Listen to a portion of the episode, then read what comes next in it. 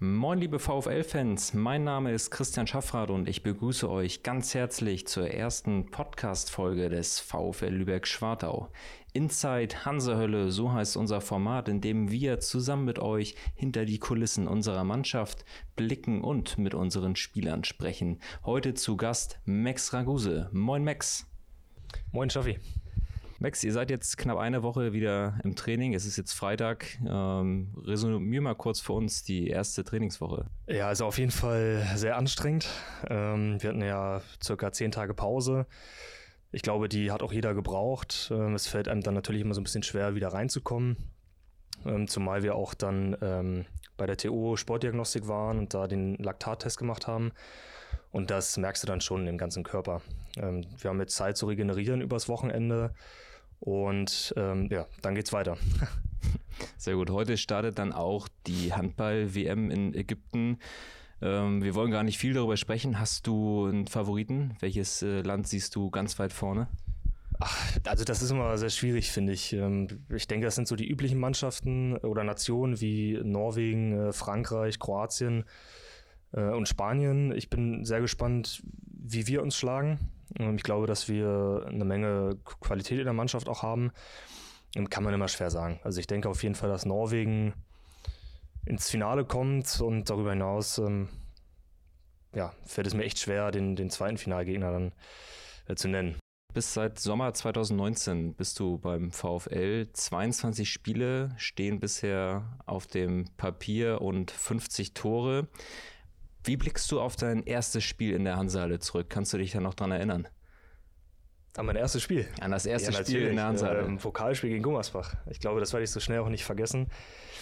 Ähm, ja, es war eine tolle Atmosphäre. Ähm, es war ein, ein super, Entschuldigung, aber ein super geiles Spiel. Ähm, es hat total viel Spaß gemacht.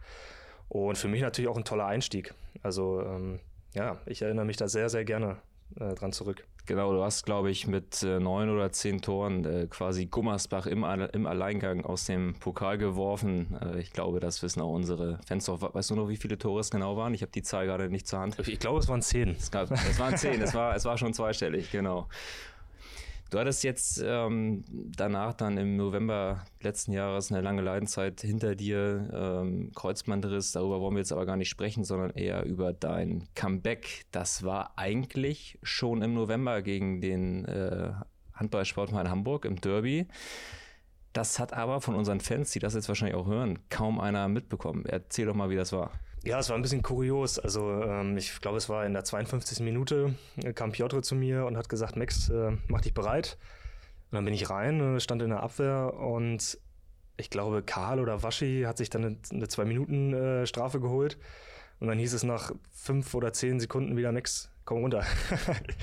und ja, das war quasi mein Comeback. Ähm, es war natürlich trotzdem schön, wieder auf dem Feld zu stehen und vor allem, dass wir das Derby gewonnen haben. Ähm, ja, aber trotzdem lustig jetzt im Nachhinein. Genau, es war so, so ein richtiges Inkognito-Comeback. Es hat irgendwie genau. keiner mitbekommen, außer die, die Jungs auf der Bank noch und natürlich auf dem Feld, aber auch von uns äh, Außenstehenden. Äh, wir haben dich nur plötzlich irgendwie da am Rand gesehen und dann warst du wieder, äh, kamst du runter vom Feld und äh, irgendwie hat keiner gesehen, dass du wirklich drauf warst. Also äh, ja, dann äh, richtig zurückgekommen bist du im nächsten Spiel gegen Konstanz. Ja, also es war auch sehr schön, ähm, mit dem ersten, ersten Tor quasi gekrönt und ja, da haben natürlich die Mannschaftskollegen und äh, das Team um das Team sich auch sehr gefreut und ähm, ja, das war natürlich auch, auch sehr schön, auch wenn ich nicht lange gespielt habe, aber es reicht dann eben für den, für den Anfang dann und ähm, ja, ich bin froh, dass ich wieder spielen kann und wieder fit bin. Du bist 21 Jahre alt und Student. Äh, erzähl uns mal, was studierst du und wo? Also ich studiere Betriebswirtschaftslehre in Berlin, ähm, jetzt mittlerweile im neunten Semester, ähm, weil ich relativ früh damit angefangen habe und äh, jetzt nicht das, ähm, die Universität wechseln wollte. Deswegen bin ich in Berlin geblieben und muss für die Klausuren quasi immer hin und her fahren.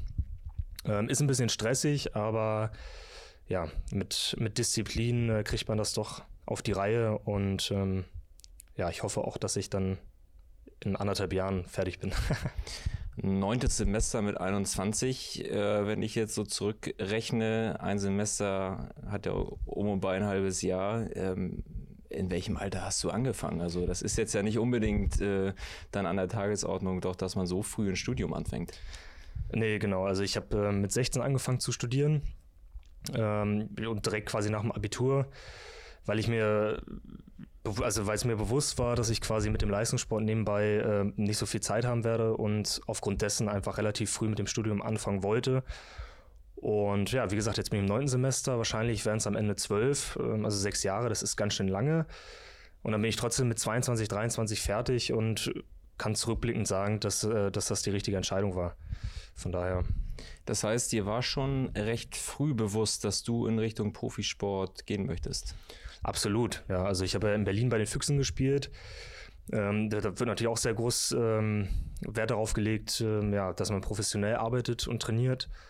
Und ja, die Entscheidung habe ich schon vor langer Zeit getroffen, dass ich das auf jeden Fall probieren möchte. Hm, dass es jetzt mehr oder weniger hervorragend funktioniert, äh, freut mich natürlich umso mehr und auch mit dem Studium nebenbei und ja, deswegen bin ich froh, dass das alles so geklappt hat. Perfekt aufgestellt für die Zukunft, egal was kommt, könnte ich man hoffe. da sagen. Ich hoffe. Ich habe letztens gehört, äh, man sagt sich hier im Kreis der Mannschaft, wird es eine kleine Berliner Schnauze. Erzähl doch mal, wie, oh Gott, wie, wie, kommt das rüber, die Berliner Schnauze von Max Raguse? Sind, also sind Gegenfragen erlaubt? Sonst würde ich jetzt fragen, wer das gefragt hat. ja, ich ähm, habe hier Verschwiegenheitspflicht, äh, darf ich jetzt an der Stelle nicht erzählen. ja, also ich glaube, schlimm ist es nicht, ähm, aber ab und zu rutscht mir auch mal ein Wesig nicht oder so raus. Ja. Ähm, aber es ist immer amüsant, weil ja, weil es doch ähm, andere auch immer lustig finden und äh, auch nicht schlimm oder so. Ähm, von daher ich weiß nicht, ich muss ja irgendwie als einziger Berliner auch irgendwie die Rolle so ein bisschen ausfüllen und deswegen ähm, würde ich behaupten, dass das auch ganz gut funktioniert. Absolut. Äh, gibt es was, was du an Berlin, an dem Umfeld oder auch an der Stadt vermisst, was es hier in Lübeck wirklich nicht gibt?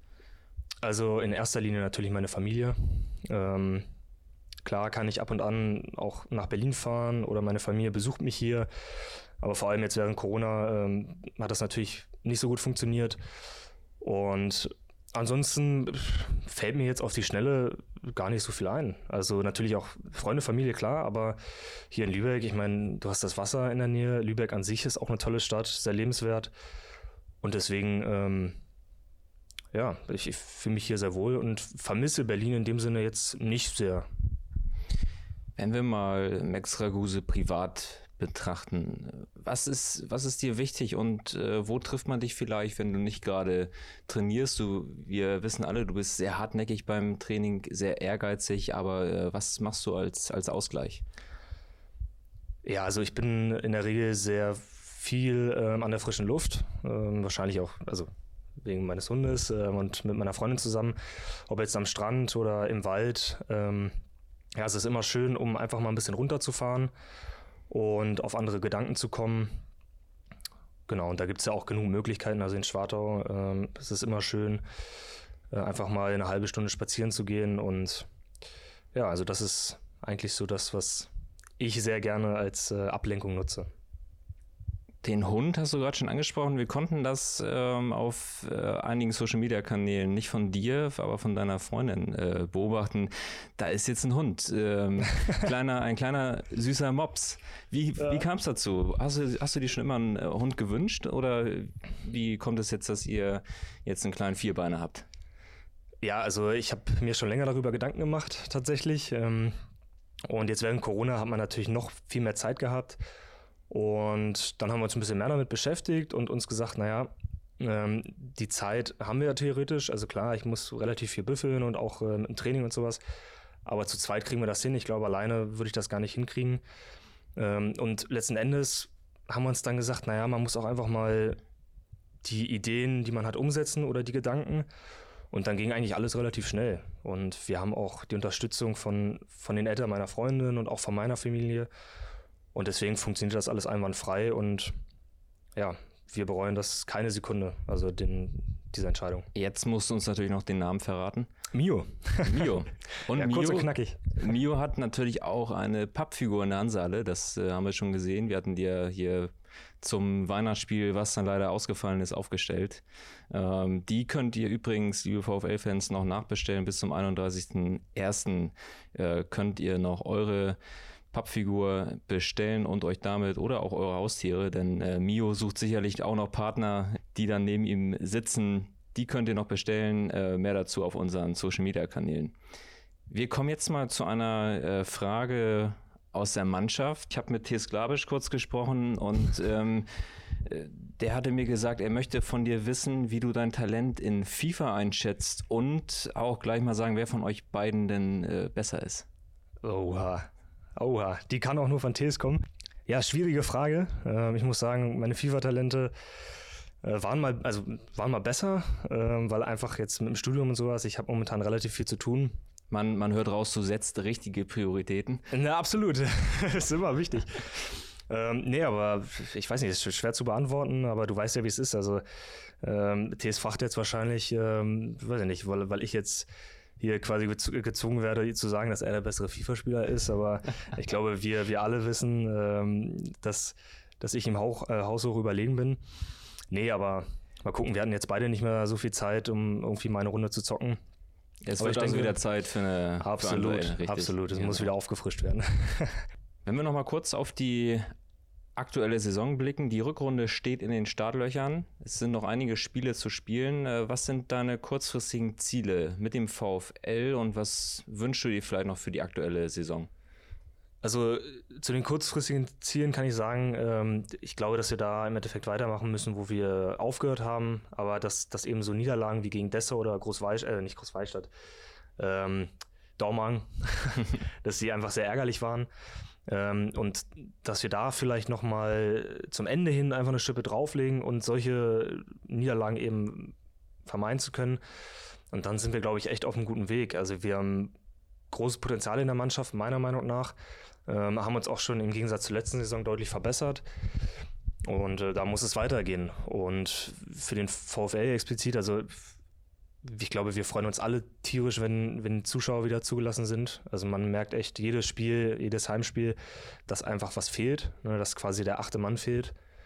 Ähm, ja, und das ist, macht doch ganz schön viel aus. Und ich glaube, darauf freuen sich alle wieder. Das war die erste Folge von Hansehölle Inside. Max, vielen Dank, dass du dir die Zeit genommen hast. Ich hab's ähm, In der nächsten Folge von Inside Hansehölle habt ihr dann auch die Möglichkeit, vorher über die Social Media Kanäle des VfL Fragen zu stellen an den Spieler, der dann zu Gast sein wird. Wir picken uns dann eure Fragen raus und beantworten sie. Bis dahin, passt auf euch auf und bleibt gesund. Auch von mir alles Gute, bleibt gesund und hoffentlich sehen wir uns bald wieder in der Halle. Bis dann.